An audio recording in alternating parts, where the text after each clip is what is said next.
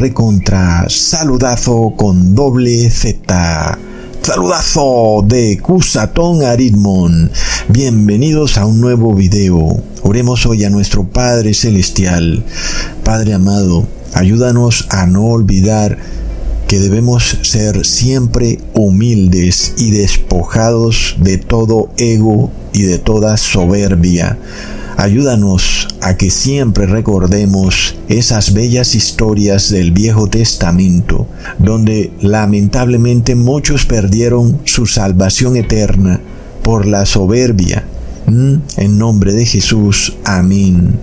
Hermanos amados, tenemos que recordar siempre los momentos que estamos viviendo, entendiendo la luz que estamos recibiendo, cuál es el sentido de todo lo que está pasando y qué pasa cuando de repente nosotros somos encontrados como no invitados a las bodas del Cordero. Es tremendo, hermanos, y cada palabra que yo les digo es dicha con esfuerzo y dedicación no es palabrería barata, hermanos, y en muchos videos que les he hecho, les he advertido sobre el ego, sobre la soberbia y la falta de humildad. Pero parece que algunos ven y ven videos y nunca aprenden, o tal vez dicen que ven los videos, pero en realidad no los ven, porque siempre andan aprendiendo, pero nunca llegan al conocimiento de la verdad.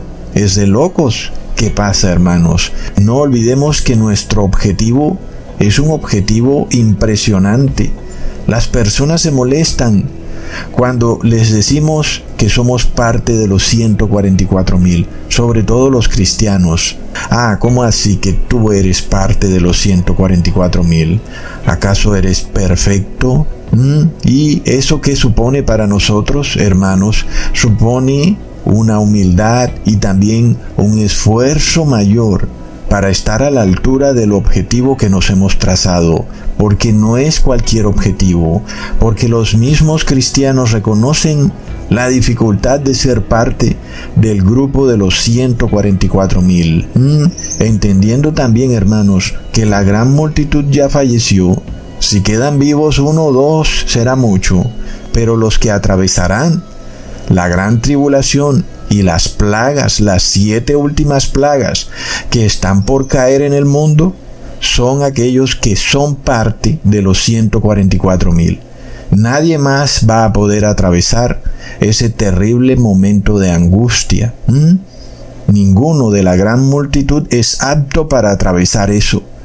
Solo aquellos que sean parte de los 144 mil serán aptos para atravesar eso. Y por eso digo yo a veces, hermanos, que para algunos tal vez sea mejor ser mártires, porque realmente es una tremenda empresa, es un objetivo increíble atravesar ese periodo de las siete últimas plagas de la ira de Dios sin la ayuda de un intercesor.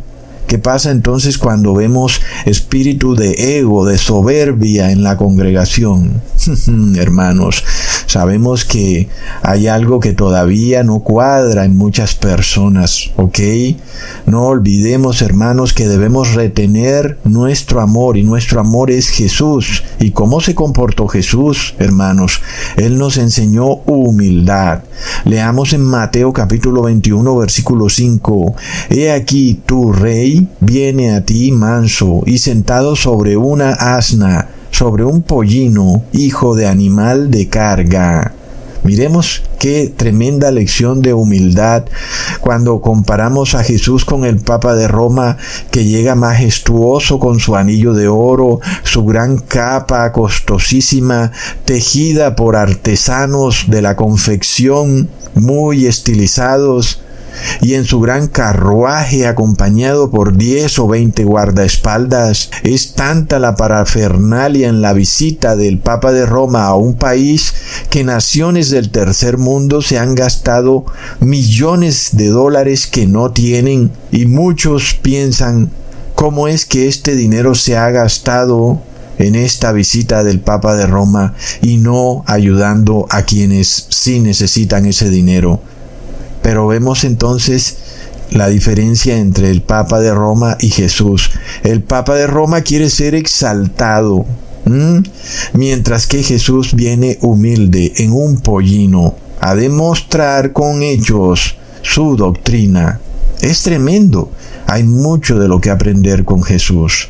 Miremos su mansedumbre, miremos su humildad. Jesús, el creador del mundo, no vino a esta tierra a ser servido, sino para servir. Entendamos eso. Pero algunos queremos ser servidos, algunos queremos que se nos atienda rápidamente nuestra solicitud. Y este servir del que se nos habla en la palabra no es un servir hipócrita, porque Jesús no fue hipócrita.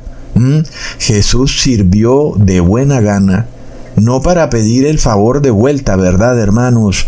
Y Miremos que los gobernantes de la tierra se hacen llamar servidores y algunos llegan al punto de decir que son como Jesús, porque Jesús fue un servidor, pero Jesús no recibió dinero a cambio por ser un servidor.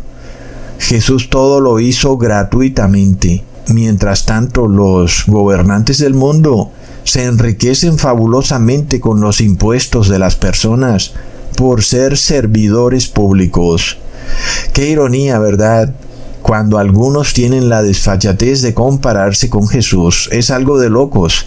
La ayuda de Jesús fue desinteresada y toda ayuda que él dio nunca fue para cobrar el favor de vuelta, Nunca vimos a Jesús diciendo, mira, yo te sané y tú, ¿por qué tú no me ayudas? No, pero no pasa así con los seres humanos, ¿verdad?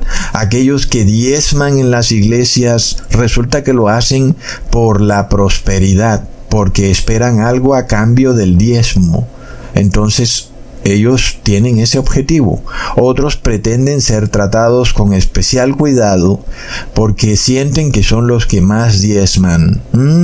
Pero el diezmo es un deber del cristiano. El que lo hace lo hace por obediencia a la ley y no por hipocresía, porque cuando tú das el diezmo para esperar algo a cambio, lo das por hipocresía. Entonces, hemos hablado también mucho de la hipocresía, ¿Mm? Cómo el ser humano de repente se presenta con una máscara y es capaz de engañar a todo el mundo, escondiendo su verdadero yo por tanto tiempo, hasta que un día se revela el verdadero yo. Pero Jesús jamás fue hipócrita. Jesús no escondía su verdadero yo. Es algo que leemos en la palabra, que Jesús se mostró tal cual como Él es. Y esto es para toda la eternidad. Es tremendo.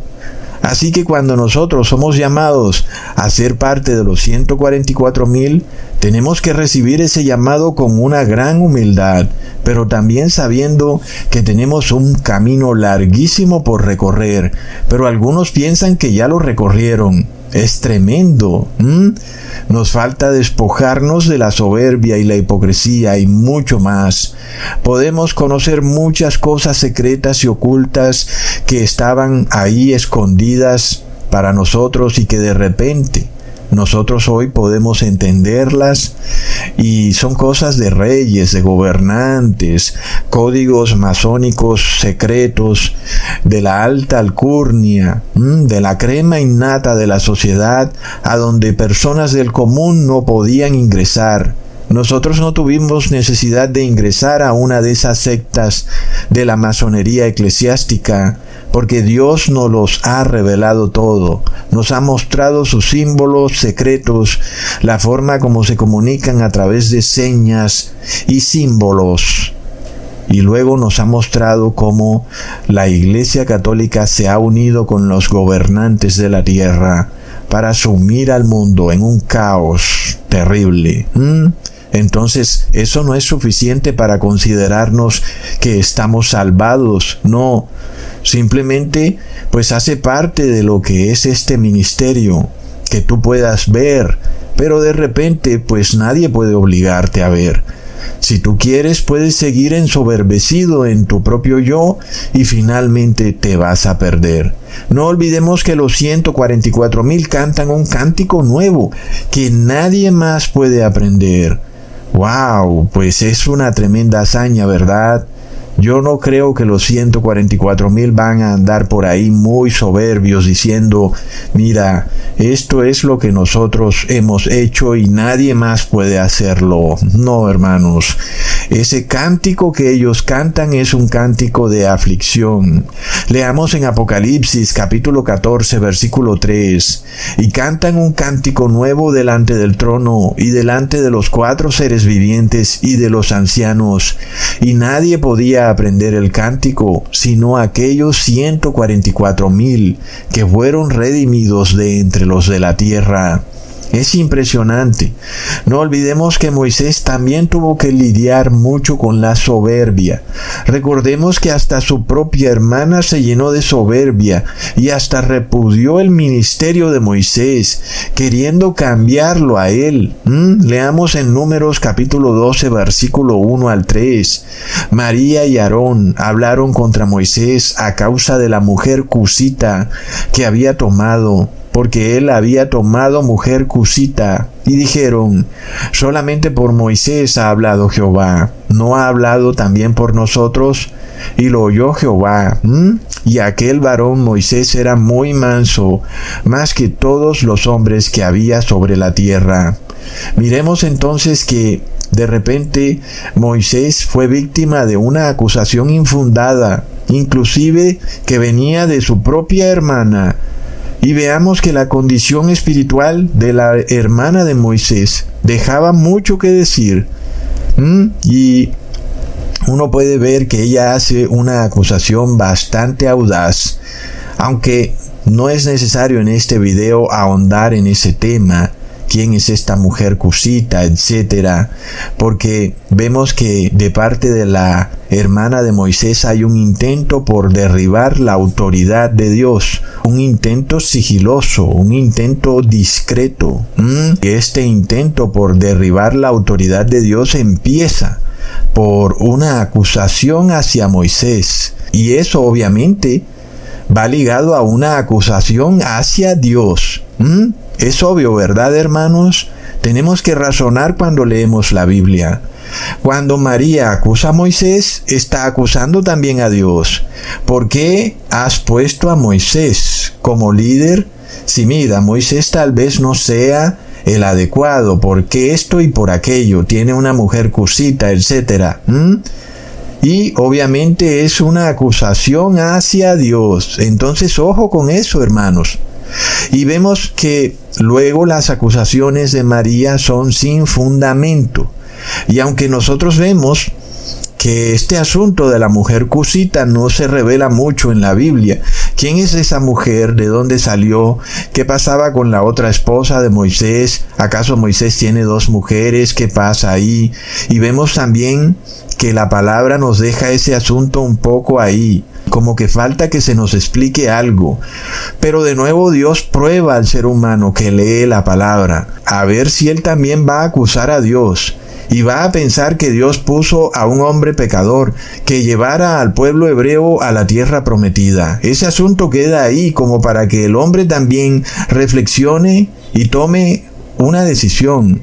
¿Mm? ¿Será que Dios actuó mal al poner a Moisés como líder del pueblo hebreo porque tomó una mujer cusita? Muchos pueden llegar a esa conclusión. ¿Qué pasó ahí? ¿Será que Moisés tiene dos mujeres? Pero nosotros vemos, hermanos, que si seguimos leyendo en la palabra, pues Dios deja muy claro cómo es el asunto. Leamos en el versículo 7 al 8. No así mi siervo Moisés, que es fiel en toda mi casa Cara a cara hablaré con él y claramente, y no por figuras, y verá la apariencia de Jehová.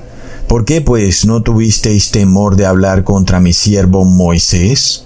Entonces vemos que aunque el asunto de la mujer cusita no se explica, no se revela más en la palabra, no se dice quién es ella, por qué Moisés se casa con ella, pero luego Dios deja claro, que Moisés era fiel en toda su casa. Mm, es decir, Moisés era obediente a la ley de Dios.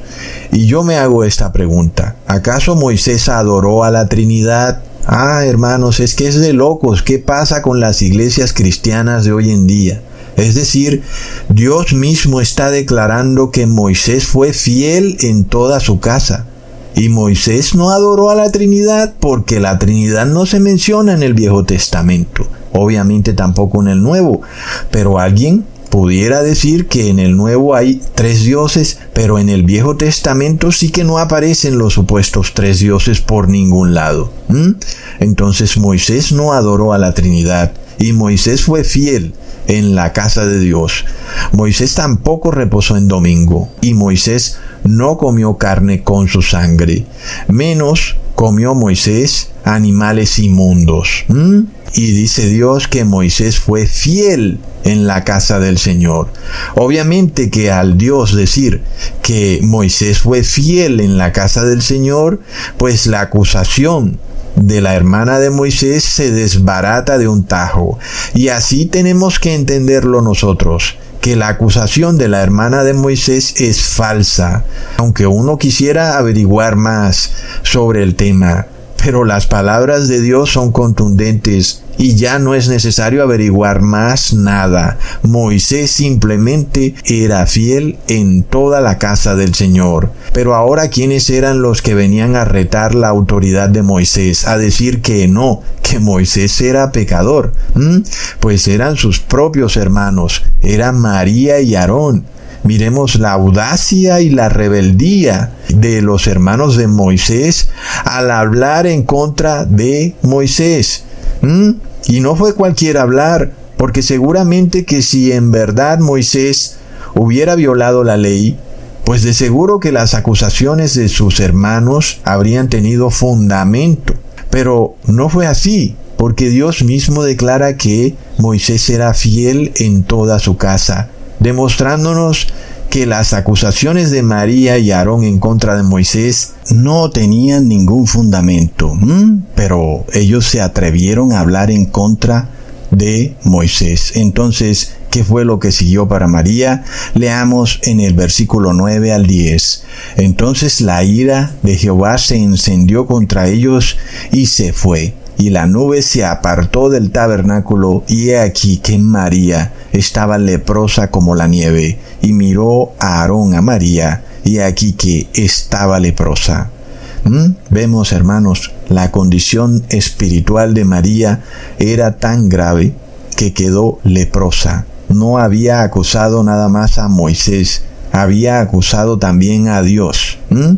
Y además de todo, María pedía justicia en contra de Moisés y resulta que ella misma era mucho más pecadora que Moisés. Su situación era gravísima, tan gravísima en el pecado, que de repente ella misma terminó toda leprosa. Y la lepra, como sabemos, es un símbolo de una persona que ha pecado gravemente en contra de Dios. Entonces, ¿qué pasa, hermanos? Nosotros hemos expuesto en este canal a muchos pastores en apostasía y a líderes religiosos.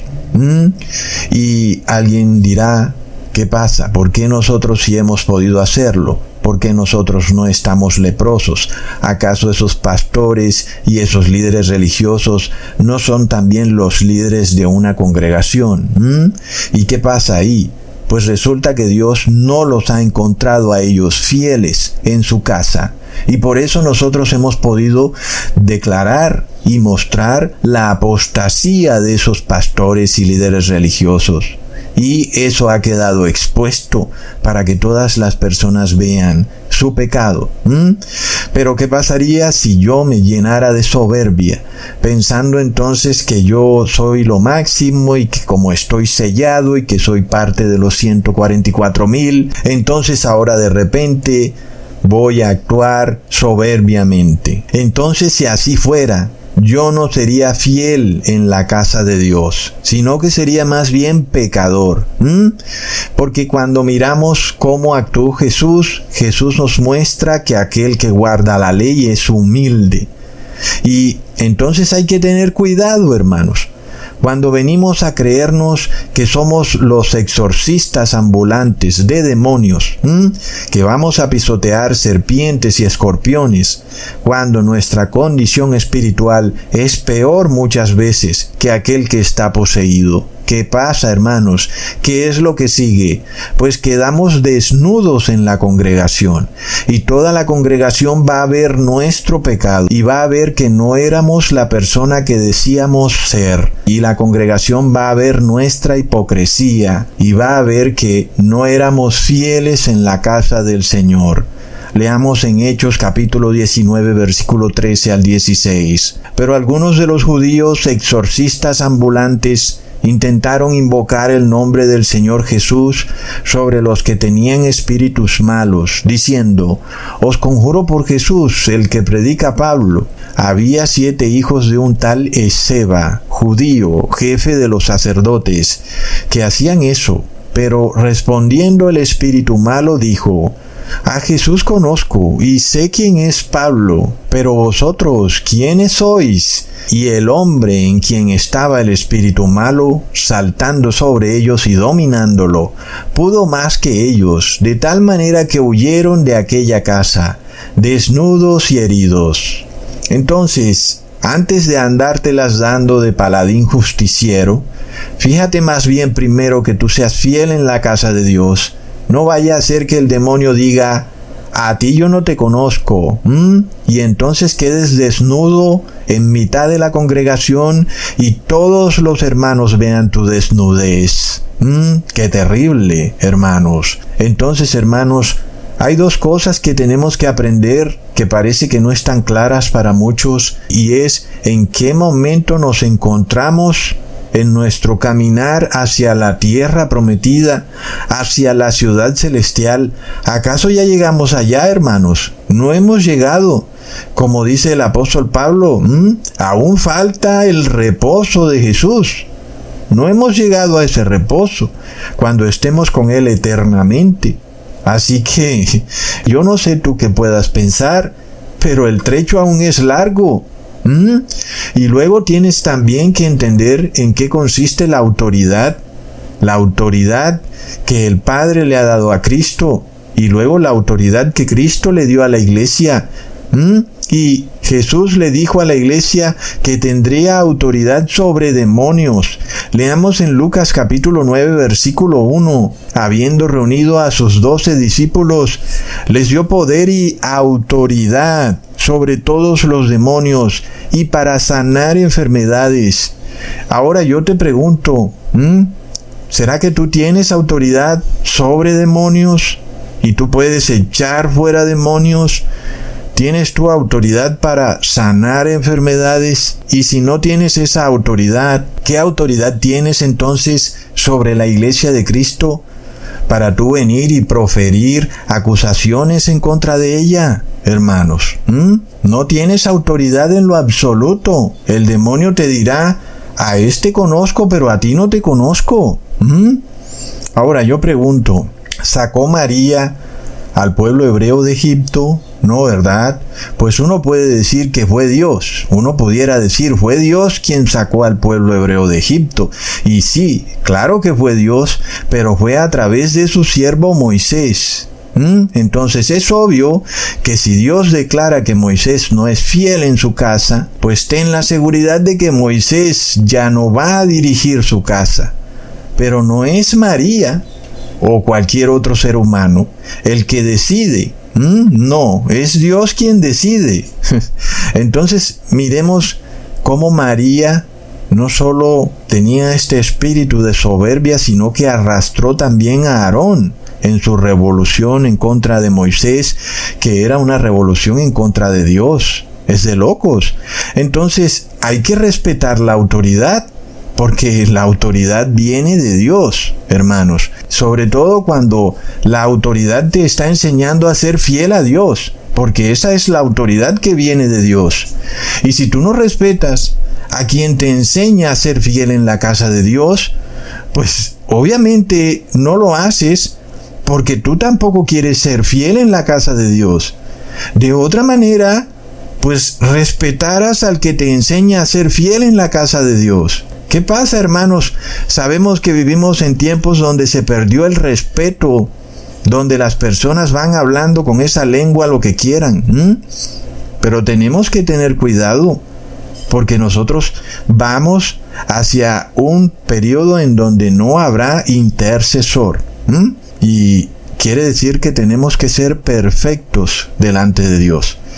Y claro, de repente tú privadamente puedes pensar lo que quieras, porque de nuevo el ser humano es hipócrita. Ya tú verás si tú controlas esa hipocresía o no, pero luego si tú haces pública tu hipocresía y tu rebelión, como lo hizo María, entonces vemos que lo que se revela es un espíritu endemoniado que viene a derribar la autoridad de Dios.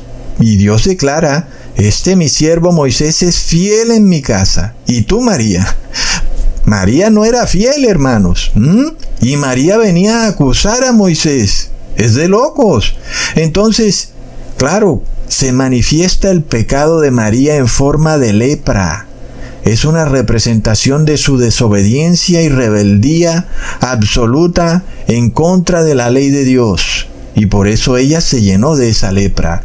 Y si Aarón no brinca corriendo, ¿no? Porque uno puede leer cómo Aarón inmediatamente le dijo a Moisés, un momento, intercede por nosotros, porque este pecado realmente ha sido nefasto por favor que no nos tome esa lepra. Y si Aarón se hubiera quedado callado, hermanos, Aarón hubiera caído con lepra también, y también María, y ninguno de los dos se hubiera sanado de esa lepra. Entonces, no fue sino porque Aarón brincó, hermanos, corriendo. Un momento, para, para. Discúlpanos, esto fue un error. Tú lo puedes leer en la palabra. Inmediatamente Aarón hace su comentario. Aarón no se quedó callado, hermanos. Aarón no se fue escondidito con María. Pero claro, porque era visible la lepra. Y era la inmundicia del pecado visible. Pero estamos en tiempos donde las personas no pueden ver la lepra espiritual. Y entonces guardan silencio. Para unificarse con aquellos que tienen lepra espiritual. Entonces el tema de la autoridad es de extrema importancia. Jesús está sujeto al Padre, la iglesia está sujeta a Jesús, los hermanos están sujetos a la iglesia. Pero de nuevo es algo que ya les había dicho. Si tú quieres andar de rueda suelta por ahí, bueno, ten cuidado porque te vas saliendo de esa autoridad, te vas saliendo de una estructura que fue establecida por Jesús y por el Padre Eterno. Obviamente que va a pasar que te vas a perder de muchísimas cosas importantísimas para tu salvación por tu querer hacer tu propia idea, por tu soberbia. Ah, no, yo voy a hacer esto aquí, yo, yo mismo voy a predicar. Mm, hermanos, es terrible, es un error total. Alguien dirá, bueno, Ecusatón, tú eres el único que puedes predicar ahora. Y es que el tema central es que si tú tienes videos, tienes tantos videos con los que tú mismo dices que te has edificado y luego tú escondes esos videos y luego tú empiezas a predicar algo y tú no tienes la preparación para predicarlo, mientras que los videos que te enseñaron la verdad tú los escondes, ¿Eso cómo se llama, hermanos? Yo no puedo entender eso. Y está también el otro lado en donde esta persona dice, yo me salgo y voy a ir a predicar y yo voy a hacer lo que yo quiera. Hmm, pues es ese mismo concepto de quererte salir de la estructura de autoridad de Dios. Es tremendo. Es como querer desbaratar el reino de Dios. Y luego vemos la lepra de las personas. Es evidente, hermanos. Leamos en Primera de Corintios capítulo 14 versículo 40. Pero hágase todo decentemente y con orden. ¿Mm? Con orden. Pero hay hermanos que quieren meter un desorden terrible y cada uno quiere hacer su voluntad y quieren hacer lo que les parezca. Son personas que quieren estar desligadas de la autoridad de Dios y ese es un espíritu de soberbia, hermanos. ¿Mm? Miremos cómo nosotros estamos acusando. ¿Mm? Por supuesto no acusatón, me refiero a aquellos que acusan sin estar fieles en la casa de Dios, acusan a las iglesias evangélicas, las llaman congregaciones del desorden Y luego ellos mismos también quieren imponer el desorden en la congregación. Entonces, ¿qué pasa? Pues tú eres igual que María y vas a terminar leproso. Y cuando nosotros vemos, por ejemplo, este tema con los evangélicos y ellos todo lo sacan fuera de contexto en la Biblia y todo lo hacen para generar desorden en la congregación. Inclusive en pasajes bíblicos donde se está enseñando lo mismo que dice el apóstol Pablo, que todo se haga decentemente y con orden, bajo la autoridad establecida, ellos eso lo sacan fuera de contexto para ellos declarar que pueden bailar desordenadamente en sus iglesias. Y cuando tú les preguntas por qué hacen eso, porque yo nunca vi a ningún judío bailando y tirándose al suelo en el templo judío, y tampoco vimos a Jesús bailando y tirándose al suelo y pataleando en el suelo del templo judío. Ni tampoco lo hicieron ninguno de los apóstoles, ¿verdad, hermanos? Y sin embargo lo hace la iglesia evangélica, porque es una iglesia de desorden, de anarquía. Y luego ellos te responden, mira, esto lo hacemos porque David lo hacía. Y el que fue y criticó a David, que fue la hija de Saúl, terminó estéril para toda la vida. Por eso nosotros podemos bailar y danzar desordenadamente en la iglesia. Leamos el pasaje bíblico en 2 de Samuel capítulo 6 versículo 14 al 15. Y David danzaba con toda su fuerza delante de Jehová, y estaba David vestido con un efod de lino. Así David y toda la casa de Israel conducían el arca de Jehová con júbilo y sonido de trompeta. Entonces ahí empieza la justificación de los evangélicos, diciendo que como David danzaba con toda su fuerza, pues ellos también lo pueden hacer. Y ellos dicen que este pasaje bíblico les da autoridad para ser desordenados en la iglesia y bailar de forma frenética en sus congregaciones. Por eso es que algunos de ellos dicen que el baile en las iglesias es una expresión de adoración y alabanza. Y luego leemos el episodio en donde la hija de Saúl, Mical, critica al rey David por andar bailando de forma desordenada. Leamos en el versículo 20. Volvió luego David para bendecir su casa, y saliendo Mical a recibir a David, dijo, Cuán honrado ha quedado hoy el rey de Israel, descubriéndose hoy delante de las criadas de sus siervos, como se descubre sin decoro un cualquiera. ¿Mm? Miremos entonces que la hija de Saúl acusa al rey David diciendo que él mientras bailaba se le había alzado la falda y dando a entender que se le había visto su desnudez. Y por supuesto era una acusación que tiraba por el suelo todo lo que el rey David había hecho para exaltar el arca del pacto. Era una acusación obviamente que lo desvirtuaba a él como rey. Y es una acusación que tenía el objetivo de derribar la autoridad de David. No olvidemos entonces que dentro del arca del pacto estaban las dos tablas de piedra. Entonces, esta expresión de David de bailar de felicidad y de júbilo no era solamente exaltando el arca, era exaltando lo que estaba dentro del arca. Y dentro del arca estaba la ley de Dios. Y cuando David danzaba de felicidad y de júbilo, lo hacía porque ellos llevaban en sus manos cargando el arca del pacto dentro de la cual estaba la ley de Dios. ¿Mm? Entonces, claro que cuando Mical, la hija de Saúl, pretendía desautorizar al rey David, lo que en realidad estaba desautorizando era la ley de Dios y el arca del pacto que simbolizaba la ley de Dios. Entonces vemos que el tema del baile aquí del rey David es totalmente secundario no tiene que ver absolutamente con algo que deba hacerse en una congregación, sino que el tema central del pasaje bíblico es que la hija de Saúl, Mical, pues quería derrumbar la autoridad del rey David y si ella hacía eso, lo hacía para derrumbar la ley de Dios para derrumbar a Dios mismo. Leamos en el versículo 21 al 22. Entonces David respondió a Mical, fue delante de Jehová quien me eligió en preferencia a tu padre y a toda tu casa, para construirme por príncipe sobre el pueblo de Jehová, sobre Israel. Por tanto, danzaré delante de Jehová, y aún me haré más vil que esta vez, y seré bajo a tus ojos, pero seré honrado delante de las criadas, en frente de quien has hablado. ¿Mm? Entonces David no se enfureció ni se molestó con los comentarios de Mical.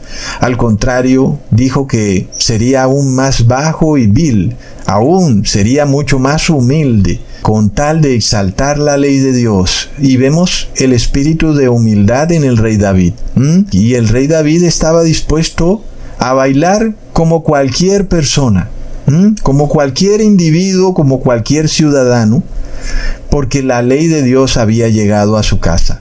Mientras tanto, el rey Saúl era un rey más al estilo del Papa de Roma. Él quería ir con su parafernalia de sirvientes a su alrededor y él, muy respingado, caminando elegantemente por las calles. Entonces vemos el espíritu de soberbia del rey Saúl y el espíritu de humildad del rey David. El rey Saúl derrumbando la ley de Dios y asimismo su hija y el rey David exaltando la ley de Dios. Entonces, el pasaje de que él está bailando no tiene nada que ver con que haya que bailar en una iglesia. Nada que ver. El asunto central aquí es el problema de Mical, siguiendo el ejemplo de su padre Saúl, que no exaltaba la ley de Dios y que pretendía que el rey David tampoco la exaltara.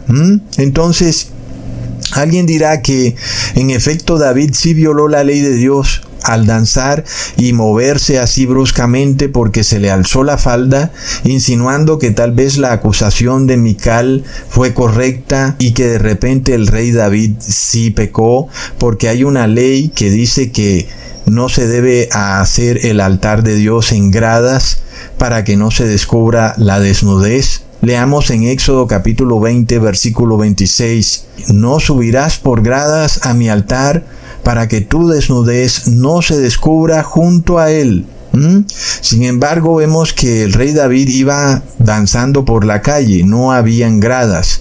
Obviamente que al tener falda, pues el rey David al andar danzando y bailando, pues tal vez inconscientemente se le alzó un poco la falda pero obviamente pues fue algo involuntario. Así que la acusación de Mical se vuelve perversa, tomando algo que ocurrió de forma involuntaria y convirtiéndolo en algo que el rey David lo hizo adrede para que todas las personas vieran su desnudez.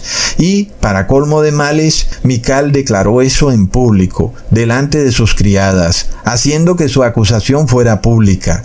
Y las palabras de Mical tuvieron muchísimo peso, precisamente porque retaban la autoridad del rey David en público. Entonces el error de Mical no es renegar del baile del rey David, sino que es renegar de la autoridad del rey David.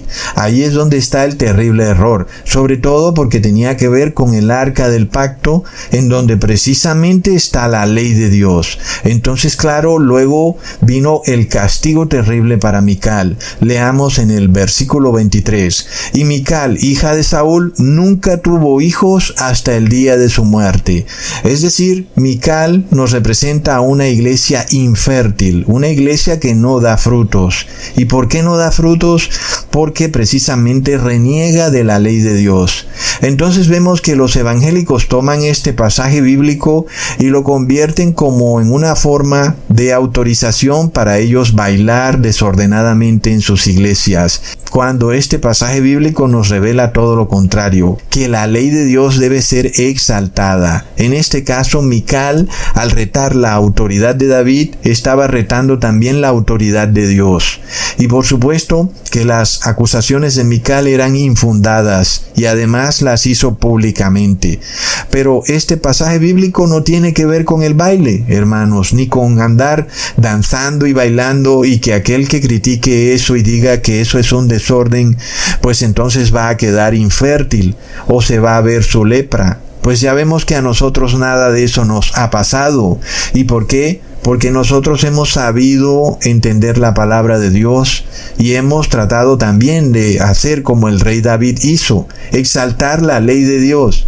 En este caso, por eso nosotros podemos demostrarle a los evangélicos que eso que ellos hacen de andar bailando como locos y cantando a grito desgarrado en sus iglesias está muy mal y es algo desordenado que no debería hacerse en una iglesia. Y esto está plenamente visible en la palabra. Tú puedes mirar en el Viejo Testamento y tú nunca vas a ver al pueblo hebreo bailando como loco, tirándose al piso de las iglesias o de los templos del templo judío o de cualquier otro templo que hayan podido hacerse en aquella época.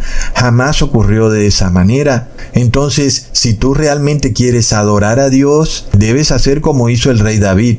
No bailar, sino exaltar la ley de Dios. El tema de que él haya bailado es un asunto secundario, porque lo que en realidad él estaba demostrando era que él exaltaba la ley de Dios. Pero hoy en día nosotros exaltamos la ley de Dios realmente cumpliendo la ley de Dios. Pero en los tiempos del rey David había una especie de semiteocracia donde el Estado asumía la ley de Dios como ley de Estado. ¿Mm? En ese momento pues era obvio que el rey David, como representante de Dios para su nación, pues tenía que danzar al lado de la ley de Dios para demostrar que él exaltaba la ley de Dios.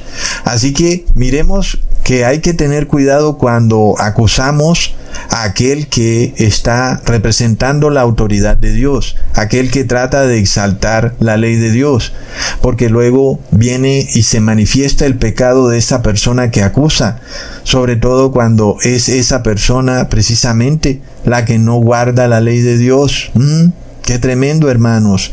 Sobre todo cuando en estos últimos tiempos estamos celebrando la fiesta del día de la expiación y debemos entonces afligir nuestra alma por todos esos pecados cometidos y entonces debemos estar en aflicción.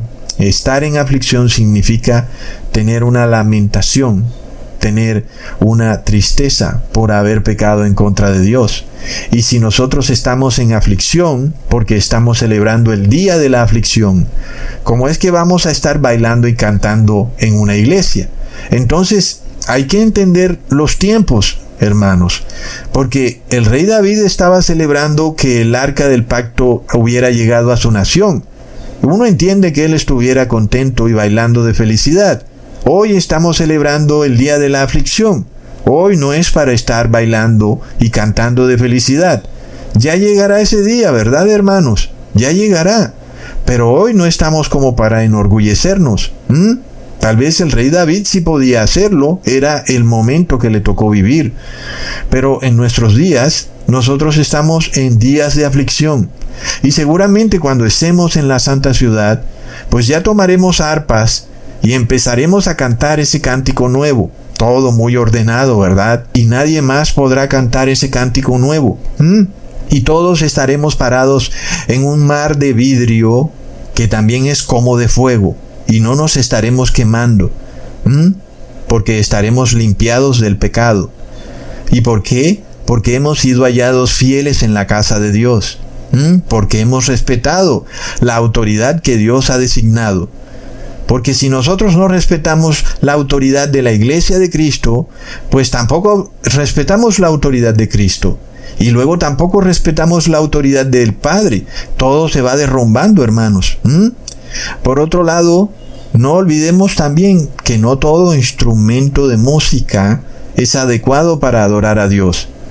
Para mi concepto, yo pienso que lo mejor es cantar salmos sin instrumentos, hermanos. Porque hoy en día estos instrumentos son muy estridentes, como por ejemplo la batería y la guitarra. En el caso, por ejemplo, de un hermano que me decía que escuchaba la canción de la iglesia masónica de New York llamada Hillsong Church, la canción que tiene por título I Surrender en inglés o en español Yo me rindo, pero miremos que usan instrumentos estridentes como batería y guitarras eléctricas Y es una canción hipnotizante.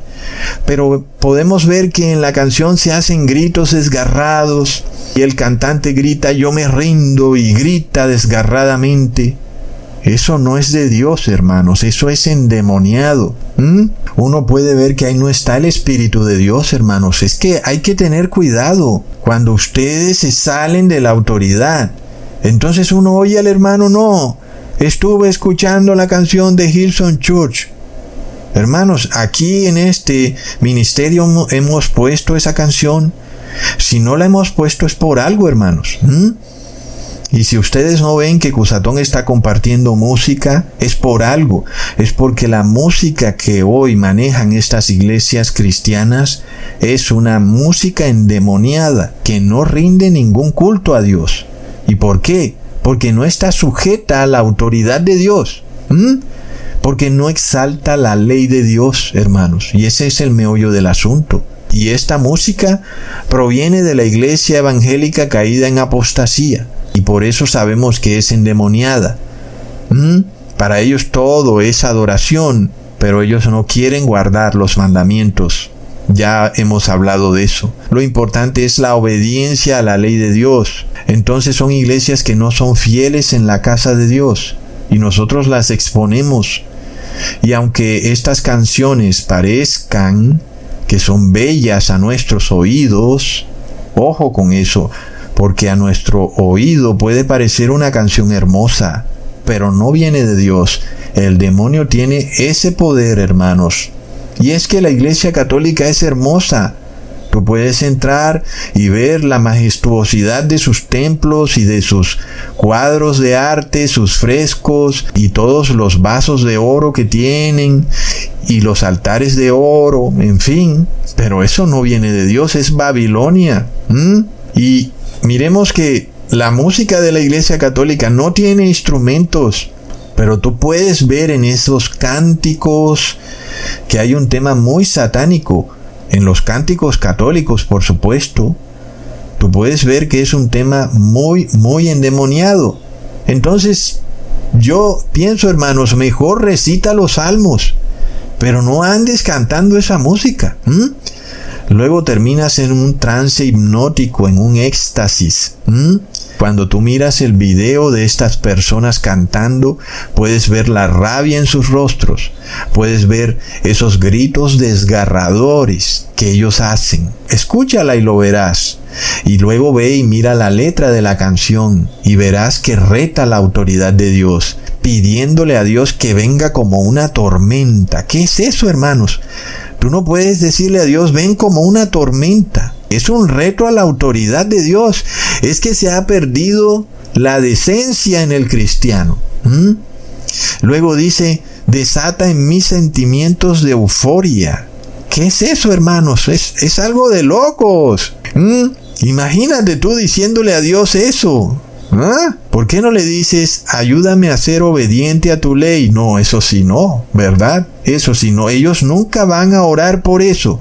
Nunca le van a decir a Dios, Dios mío, te pedimos que nos ayudes a obedecer tu ley para que seamos fieles en tu casa. Jamás vas a escuchar esa oración y si la hacen, la hacen de dientes para afuera porque no aceptan la verdadera ley de Dios y ellos han modificado los mandamientos de Dios. Ustedes lo saben, hermanos.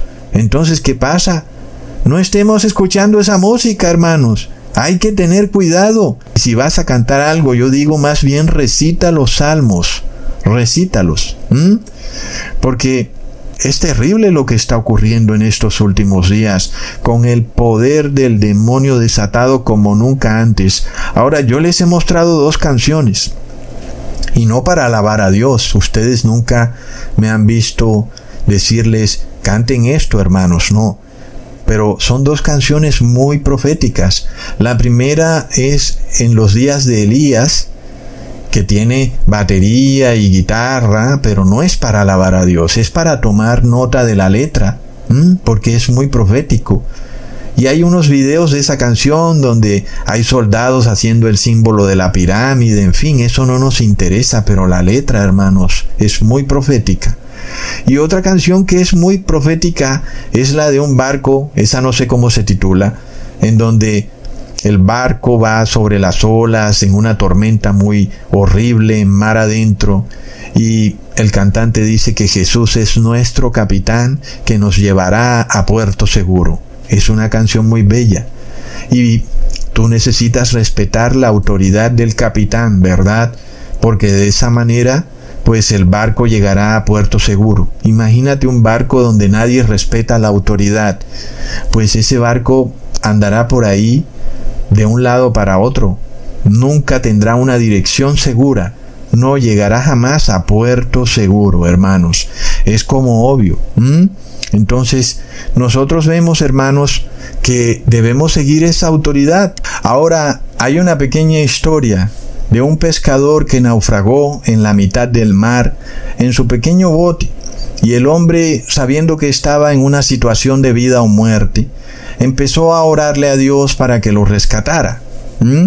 El hombre oraba y oraba por ayuda y de repente vino un gran barco pesquero y le gritó en alta voz, Oye, tú, el del bote, ven y súbete al barco.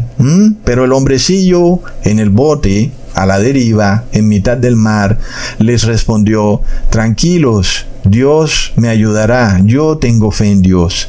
Y el hombre entonces siguió orando fervientemente para que Dios lo rescatara. Y luego pasó un helicóptero y lo vio y le gritaron por el altavoz, Oye tú, el del bote, Ven y sube acá al helicóptero. De nuevo el hombre del bote a la deriva dijo, tranquilos, Dios me salvará. ¿Mm? De repente llegó una gran ola y hundió el bote en el fondo del mar y el hombre murió. Luego, en el día del juicio final, el hombre le pregunta a Dios, ¿por qué no lo ayudó?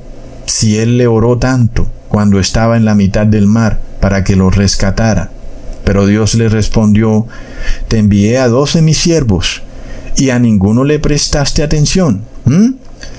Y ese es un problema que se repite, hermanos. ¿Qué es lo que pretendemos? ¿Qué es lo que pretendemos? Es que Dios envía a sus siervos para rescatarnos. Y luego al siervo les respondemos, sigue tu camino, que yo seguiré mi camino. ¿Qué es eso, hermanos? Es de locos. Si nosotros no vemos ese espíritu de rebeldía y de hipocresía ahí, no sé qué pasa. Pero es una historia que aunque es tergiversada muchas veces por la iglesia evangélica porque dice que el hombre subió al cielo y no resucitó como debía haber sido, ¿no? En el juicio final resucita. No, ellos dicen que el hombre subió al cielo inmediatamente y se encontró a Dios allá arriba. Pues así no puede pasar. Pero igual la historia tiene un valor.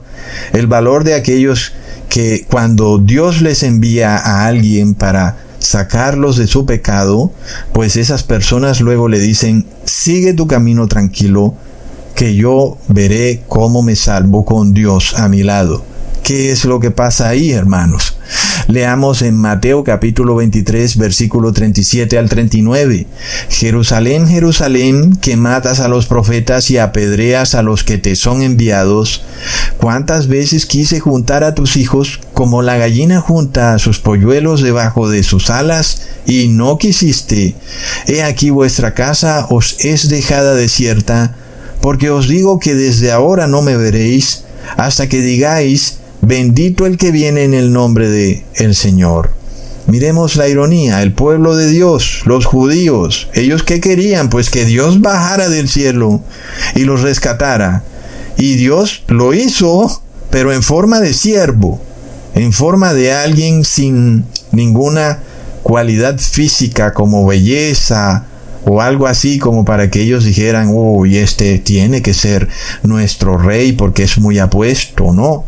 Una persona que se veía como cualquiera. Ese era Jesús, un hombre humilde, un hombre nada más, pero era Dios mismo. Dios representado como ese siervo que venía a ayudar. Y lo desprecian. Sigue tu camino, Jesús, que nosotros estamos con Dios. Plop. ¿Qué pasa, hermanos? Entonces nosotros no hemos aprendido nada. Ahora, en la historia de la iglesia, todo tiene su tiempo y todo tiene su momento. Tú no sabes en dónde estás, no sabes cuál es el tiempo y el momento en el que estamos, Cuando Jesús estuvo en Jerusalén, ¿qué significaba eso para los apóstoles? ¿Mm? Pues ellos debían permanecer con Jesús, ¿verdad? Pues no era tiempo de que cada uno dijera, bueno Jesús, yo ahora yo me voy porque yo ahora voy a seguir para Asia. No, tenían que estar juntos.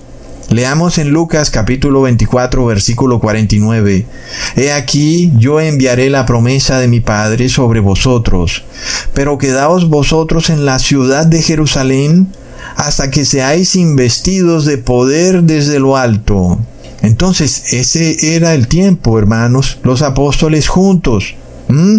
Leamos en Hechos capítulo 1, versículo 3 al 4 a quienes también, después de haber padecido, se presentó vivo con muchas pruebas indubitables y hablándoles acerca del reino de Dios, y estando juntos, les mandó que no se fueran de Jerusalén, sino que esperasen la promesa del Padre, la cual les dijo, oíste de mí. ¿Mm? Entonces, los apóstoles no se separaron cada uno por su lado, ellos debían estar unidos. Leamos en Hechos capítulo 2, versículo 1. Cuando llegó el día de Pentecostés estaban todos unánimes juntos. Y es el momento en el que estamos, hermanos. Todos debemos ir juntos. ¿Mm? Todavía falta. La iglesia debe permanecer unida aún. Claro, cuando se desate la persecución, cada uno va a salir corriendo por su lado. ¿Mm? Ahí sí los apóstoles son separados, porque entonces hay persecución. Pues es obvio, hermanos, ¿verdad? Pero no antes. Pues si no hay persecución, ¿por qué va a salir cada uno por su lado? ¿Mm? Pero si así hubieran hecho, pues habría sido un reto, hermanos, a la autoridad de Jesús. Y por eso es que detrás de ese reto a la autoridad está el número 666. Ahí está clarísimo. Y claro que nosotros estamos en estos momentos en donde alguien que no ha recibido el bautismo negro se presenta como una persona piadosa y nosotros decimos es un hermano, no ha recibido el bautismo negro y está con nosotros, pero si se va de la iglesia es porque tiene el 666 atrás de él. ¿Mm? Es algo que está en la Biblia, hermanos. Miremos eso.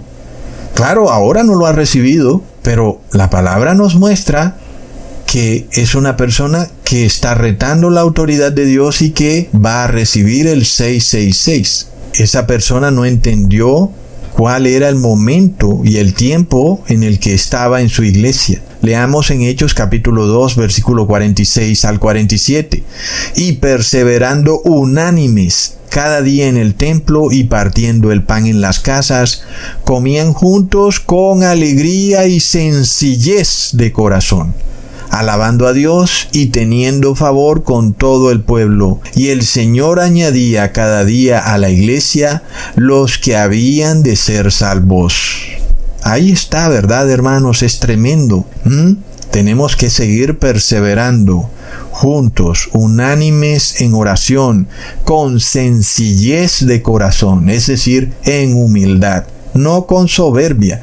Es decir, que si ese espíritu de soberbia está en la congregación, esa persona no puede estar en la congregación debe salir, porque la unión de los apóstoles era en sencillez de corazón. Y si hay uno que no tiene sencillez de corazón, pues ya veremos, hermanos, que eso se va a manifestar y va a retar la autoridad de Dios. ¿Mm? Leamos en Hechos capítulo 8 versículo 1. Y Saulo consentía en su muerte. En aquel día hubo una gran persecución contra la iglesia que estaba en Jerusalén y todos fueron esparcidos por las tierras de Judea y de Samaria, salvo los apóstoles. Entonces ahí fue, se desató la persecución, todo el mundo salió volado. Los apóstoles aún siguieron ahí, pero luego tuvieron que huir también. Entonces, en ese momento sí, cada quien que salga y predique por allá en otra parte, hermanos, porque hay persecución. Leamos en el versículo 4 del mismo capítulo. Pero los que fueron esparcidos iban por todas partes anunciando el Evangelio. Ahora cada quien que hable lo que aprendió, que predique lo que aprendió. Ahora sí, hermanos. Pero si tú ya estás adelantado a los hechos, tú lo que estás es retando la autoridad de Dios, porque te estás saliendo de la congregación. Ahí hay un error. Y es el error que vemos en Juan capítulo 6 versículo 66, es decir, el 666. Desde entonces muchos de sus discípulos volvieron atrás y ya no andaban con él. Vemos, ya no estaban juntos. No estaban juntos. ¿Por qué? Porque no había sencillez de corazón, hermanos. Es de locos. Y entonces, estos son los que se van del ministerio, ¿no? Yo sigo mi camino. Y es un intento por derribar la iglesia, sobre todo cuando se hace públicamente, hermanos. Y esta persona dice, no, yo sigo mi camino y yo seguiré con lo mío y Ecusatón seguirá con lo suyo y yo seguiré igual y seguiré bien. Entonces los otros hermanos dicen, Ah, bueno, pues yo también voy a hacer lo mismo. Y cada uno va a salir por su lado. Pues se acabó todo, hermanos. ¿Mm? Claro que no será así. No será así porque nosotros sí seguimos la autoridad. Y tal vez algunos se vayan. Pero si se van es porque están bajo el 666, hermanos, que aún no se ha manifestado, pero que sí se va a manifestar muy pronto en ellos. ¿Mm? Nosotros entonces seguimos en el camino hacia el bautismo verdadero unidos con la autoridad de Jesús hacia la comunión. Todos juntos, alegres, con sencillez de corazón, hasta que estemos unidos todos en oración y luego venga la unción del Señor. ¿Mm? Así será, hermanos. Se va a repetir la historia. Tú quieres andar de rueda suelta, bien pueda, sal y sigue de rueda suelta, tranquilito. Nosotros todo eso lo vemos, porque nosotros sabemos de qué se trata todo, y ahí está el 666. Tú quieres andar haciendo esto y haciendo aquello que es contrario a lo que se está predicando aquí, pues tú ve y métete en tu propio problema. ¿Mm? Si tú quieres andar cantando canciones que aquí no se promueven, métete en tu propio problema. Y no vengas a reclamarle a Ecusatón porque Ecusatón te advirtió. Y esto es curioso, hermanos, porque los que se apartaron de Jesús se apartaron para regresar a Babilonia, que era la iglesia judía, y a escuchar a los fariseos, a los líderes religiosos. Y sabemos que hay algunos que andan escuchando a pastores adventistas trinitarios y que son los mismos que acusan a otros de escuchar esos pastores. Y luego ellos mismos escuchan a pastores trinitarios. ¿Mm? ¿Y qué pasa? Es una hipocresía total. Entonces escuchan a este pastor trinitario llamado Walter Bates. Y sí, es un pastor adventista muy famoso. Él dice muchas cosas que pueden o no tener cierto grado de verdad. Pero él es trinitario, hermanos. Y entonces, ¿cómo acusamos a otro hermano de predicar cosas adventistas cuando este que acusa escucha a pastores adventistas. Yo no puedo entenderlo. Entonces está en una condición de pecado peor. Y hermanos, ¿Cómo pueden esos pastores llevarte al bautismo verdadero si ellos no son fieles en la casa de Dios? Ellos violan el primer mandamiento públicamente porque dice, no tendrás dioses ajenos delante de mí. ¿Dónde adoró Moisés a la Trinidad, hermanos? ¿Mm? Respóndame alguno a ver si es que es capaz. Es de locos. Entonces, hermanos, para finalizar, no olvidemos que estamos en el día de la expiación, en el día de la aflicción, es día para estar en sencillez de corazón, no para andarse enalteciendo, sino al contrario para andarse afligiendo. Leamos en Levítico capítulo 16 versículo 29 al 30.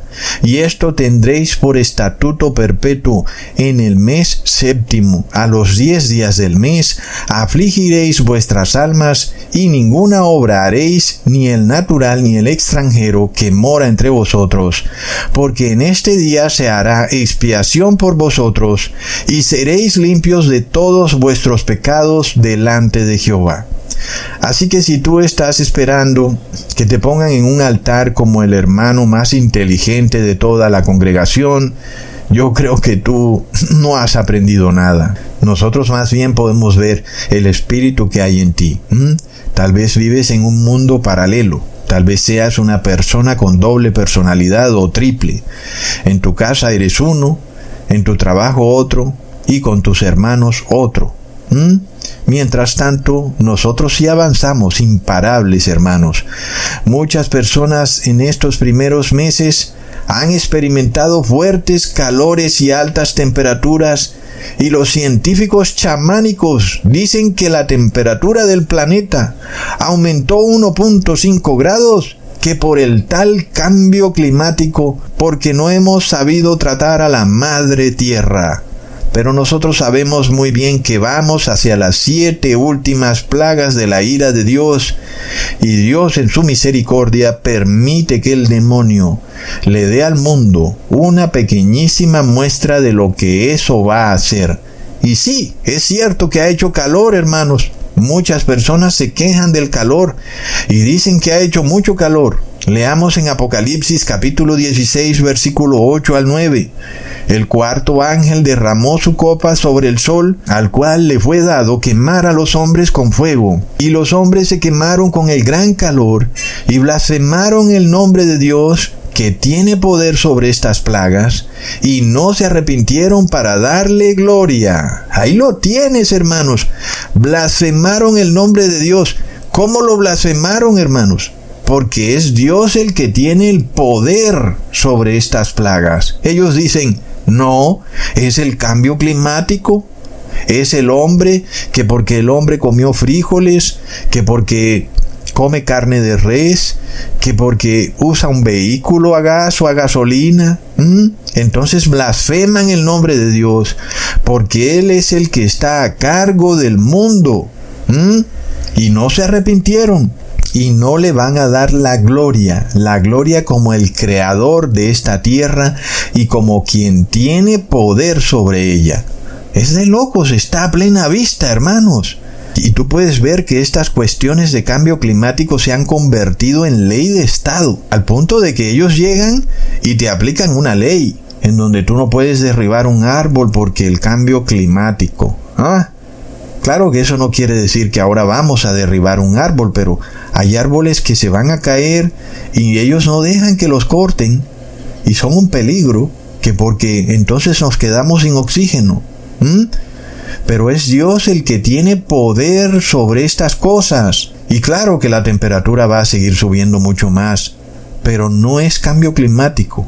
Y la buena noticia es que todos aquellos que aflijan su espíritu y entren al lugar santísimo en sencillez de corazón, los que celebran el día de la expiación, los que se niegan a sí mismos, y son los que no andan enalteciendo su ego, estos van a estar protegidos por el calor intenso, que será tal que quemará a los hombres. Pero los hombres ahora se ponen cremas para protegerse del calor del sol y de la quemadura del sol en la piel.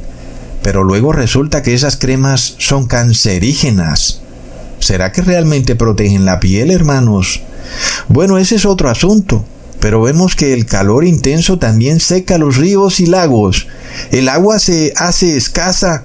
En Ciudad de México las personas se preguntan ¿qué hará esta ciudad tan grande si no tuviera agua? ¿Mm? De repente una mega ciudad sin agua. Imagínate eso. Cuando el ser humano en tres días que no tome agua muere. ¿Mm? ¿Qué pasaría en una mega ciudad que se queda sin agua? Qué tremendo, hermanos. Hay mucho por qué orar, mucho por qué afligir nuestro espíritu. en vez de andar peleando como niños, deberíamos estar compartiendo los videos que advierten de que la pronta llegada de nuestro Señor Jesús se acerca más rápido de lo que pensábamos y que se acercan también las siete últimas plagas de la ira de Dios. Y aunque hoy en día no están cayendo sobre el mundo, Dios le permite al demonio que le dé un poquito de lo que serán esas siete últimas plagas al mundo. Y hermanos, por eso hay que afligir el espíritu, hay que celebrar la fiesta del día de la expiación, para que no terminemos recibiendo esas plagas y blasfemando contra el nombre de Dios, porque dice la palabra que el dolor que causarán esas plagas será tal que las personas blasfemarán contra el nombre de Dios. Miremos también cómo las ciudades empiezan a caer en caos. Nosotros vemos cómo en Estados Unidos jamás veíamos noticias de bandas criminales. Era algo que es normal para los habitantes de Centro y Suramérica.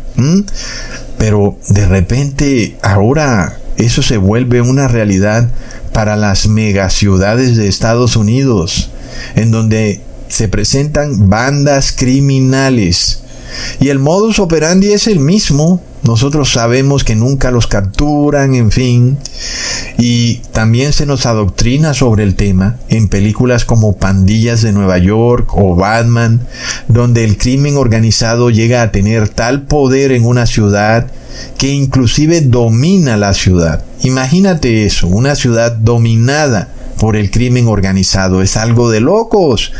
¿Mm? ¿Qué pasaría en el caso de que ocurra un desastre climático en una megaciudad de estas y las fuerzas policiales pues no tengan el poder para controlar a estas mafias o bandas criminales en las ciudades? ¿Hasta dónde llegará eso, hermanos? ¿Mm? Mientras tanto, de nuevo en enero del 2024, los canales de noticias masónicos alertan de un posible virus zombie en humanos y se dice que ese virus podría desatar una terrible pandemia muy pronto. Y de nuevo son enfermedades neurodegenerativas que van en aumento, que convierten a las personas que las sufren en una especie de entes biológicos despojados de conciencia. Mientras tanto, el Bitcoin, esa galletita de Mario Bros virtual convertida en dinero, ha llegado a los 52 mil dólares, hermanos. Es de locos. Y y por supuesto, muchas personas van a sentirse impulsadas a pasar su dinero físico a Bitcoin porque el Bitcoin sube de precio mientras que tu dinero en el banco baja de precio. Es una trampa de locos, hermanos. ¿Y qué pasaría luego si entre más y más personas sacan su dinero físico, su papel moneda del banco y lo pasan a dinero virtual de Bitcoin? pues es obvio que los bancos van a colapsar. Claro, porque se quedan sin dinero, ¿verdad? ¿Mm? No olvidemos mi video titulado La Ruta al Anticristo, donde los eventos ocurridos durante la Gran Depresión van a repetirse de nuevo, hermanos. Es terrible. Hay que tomar nota de eso. En la Gran Depresión que pasó, de la noche a la mañana todos los bancos cerraron así como lo oyes. Nadie pudo sacar su dinero del banco, pues ahí se quedó ese dinero por un año. Imagínate tú sin dinero por un año, hermanos. Luego la solución del gobierno fue eliminar el patrón oro, es decir, que la Gran Depresión trajo consigo un cambio histórico en el dinero. El dinero históricamente había estado ligado al oro. Si tú tenías un dólar, un billete de un dólar, pues eso estaba ligado a un gramo de oro. Entonces el gobierno dijo, no, ya no más. Ahora tú tienes que confiar en ese billete de un dólar. Pues ya no va a estar ligado al oro, sino que simplemente confía.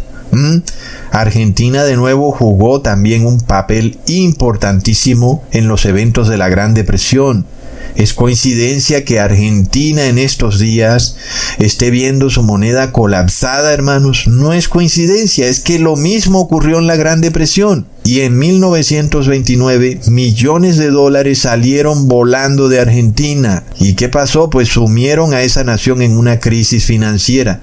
No es lo que está pasando hoy en día, hermanos. Entonces, ¿qué hizo Argentina también? Tomó la decisión, sacó una ley, un decreto constitucional, donde el peso argentino ya no estaba vinculado al oro. Mm, entonces es un cambio en el dinero. Y son eventos históricos que se están repitiendo al pie de la letra hermanos. El año pasado vimos bancos que se quebraban, vimos a personas urgidas sacando su dinero de los bancos y al mismo tiempo hemos venido viendo lo que ha pasado en Argentina con su moneda que ha venido colapsando. Y por otro lado, el Bitcoin subiendo y subiendo de precio. ¿Qué quiere decir eso, hermanos? De que viene de nuevo un cambio en el dinero. Y vamos a pasar ahora de dinero papel a dinero digital. Mm, y seguramente también va a volver a pasar que los bancos van a cerrar y algunos no van a poder sacar su dinero de los bancos. Mm. Entonces no olvidemos, hermanos, todo este colapso de las monedas, es decir, del papel moneda, luego tiene otro problema que nos afecta y que por eso tenemos que estar en aflicción. Porque, ¿qué pasa cuando el dinero colapsa? Pues tú te vuelves pobre. Y muchas personas han tenido que emigrar a otros países. Estos en la Revolución Francesa eran llamados poppers.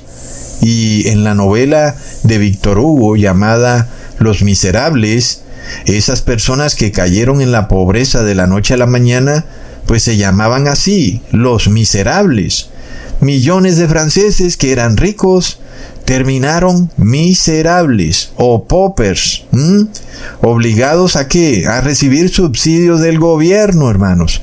Por supuesto, eso es música para los oídos de la Iglesia Católica, la cual tiene miles de puntos de organizaciones benéficas que reparten ayudas del Estado. Al mismo tiempo la Iglesia Católica se hace ver como si esa ayuda que ella da viene de su propio dinero, de su propio bolsillo, pero no, es un convenio que ella tiene con el Estado. El Estado le da dinero a ella, ella saca una utilidad y ella le entrega parte de ese dinero a los pobres. Entonces la Iglesia Católica gana a dos bandas. Por un lado, los pobres miserables dicen, qué lindo el padrecito, el curita, mira, él me ayuda, me da alimento. Por otro lado, la Iglesia Católica se hace fabulosamente millonaria con el contrato de beneficencia del Estado. Prop, hermanos, tomemos nota, es que miremos lo que viene, hermanos. ¿Mm? Es terrible, hay que orar mucho para que tú no termines como un miserable. ¿Acaso tú que piensas que tú estás por encima de todo? ¿Ah? ¿Te crees muy ungido? Hermanos, no. En cualquier momento esto ocurre, se bloquean los bancos, pues las empresas quiebran, se acaba el empleo y ya verás cómo vas a hacer para conseguir alimento. Entonces hay que orarle mucho a Dios para que no terminemos de miserables viviendo del subsidio del gobierno, hermanos. Porque ya sabemos que es la trampa que la Iglesia Católica le está poniendo al mundo entero, sumiendo a la mayoría de población al subsidio económico del gobierno, para que luego todas las personas se vean obligadas a obedecer los dogmas del Papa de Roma y entonces ya has recibido el 666, la marca de la bestia y el número de la bestia. Así que tienes que orar mucho, porque tú no sabes qué es lo que viene muy pronto. Estás muy feliz. Tú no sabes qué es lo que viene. ¿Qué crees que viene cuando todos estos bancos cierren en tu ciudad? ¿Qué crees que viene? Entonces, apercíbete más bien y no andes en rencillas y en peleas y ponte más bien a orar, porque no sabes lo que viene. Hasta pronto, hermanos.